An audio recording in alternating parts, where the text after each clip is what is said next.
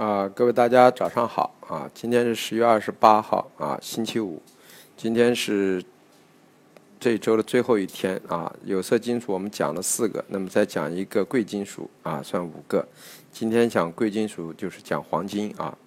那么黄金呢，一直是作为一个避险情绪出现的啊。所以当嗯市场的那个通胀预期或等等方式越大的时候啊，或者说当啊那个是。市场感觉有膨胀的时候，它就会上升；啊，当市场处于经济高速发展的时候，它就会下跌。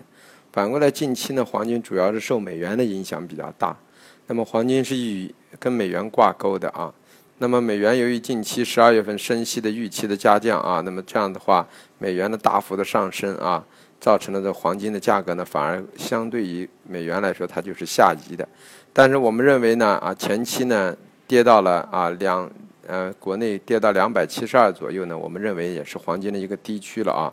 后期可能就会在两百七十二到两百八十二进行一段时期的整理，啊，一直等到应该等到美元加息结束，那么可能个人认为呢，美元冲高回落之后呢，黄金才会啊在二八四以上运行啊，是这么一种情况。所以说近期之内呢，黄金个人认为啊。啊，短期呢压力位在二八零到二八二啊，到了二八零二八二呢，如果前期做多的人们就可以考虑出掉，然后呢再回试，等到二八四附近、二七四附近呢再考虑买进。啊，个人就是说啊，可能还会有一次回调，是要等待啊美元加息的情况确定。如果真的确定啊，否极泰来，市场在这之前呢随时会回调，回调下来之后，这一直是压制分住美元上啊黄金上升的一个。主要的因素就是加息的问题。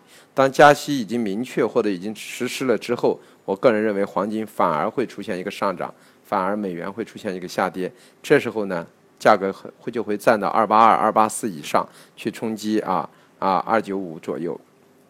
所以基于这种情况呢，个人建议黄金呢，暂时呢就是说啊，在二八零、二八二为压制，二七二、二七四为支撑区块去做震荡。如果你要想觉得这起来做起来很累呢，你就回调下来以做多为止，因为越往后推移呢，加息周期结束之后呢，啊，加息日子结束之后呢，啊，我个人认为黄金还是偏上的概率会加大啊，呃，大概就是这么个情况，谢谢各位。